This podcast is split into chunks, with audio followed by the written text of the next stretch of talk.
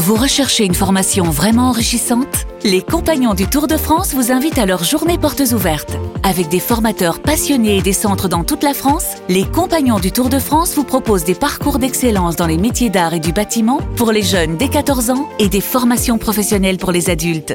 Pour connaître toutes les dates des portes ouvertes près de chez vous, rendez-vous sur compagnondutourdefrance.org. Les Compagnons du Tour de France, la transmission des savoir-faire. Vous écoutez RMC, Non, les les histoires. histoires de Charles. Quelles sont vos affaires, Charles?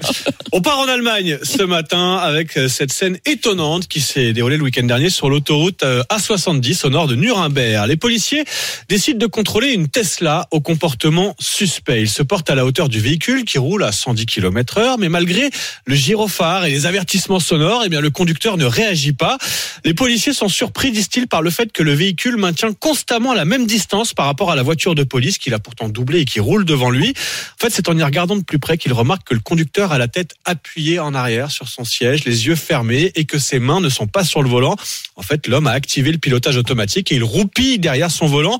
Il a fallu 15 minutes de cette étrange course-poursuite pour que l'homme de 45 ans se réveille finalement et se laisse gentiment arrêter par la police. Le communiqué précise quand même qu'il présentait des signes typiques de la consommation de drogue et qu'en fait, il avait fixé sur le volant un contrepoids, un accessoire permettant de tromper l'ordinateur de la voiture en lui faisant croire que ses mains étaient bien sur le volant.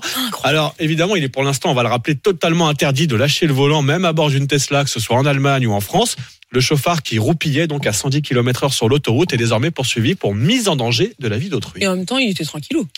Il n'y a, Oui. pas eu- il y a pas eu de danger, danger. Il n'y a pas eu de danger, danger, mais il n'avait pas le droit, le droit. Donc, euh, ça reste interdit, interdire, Pauline.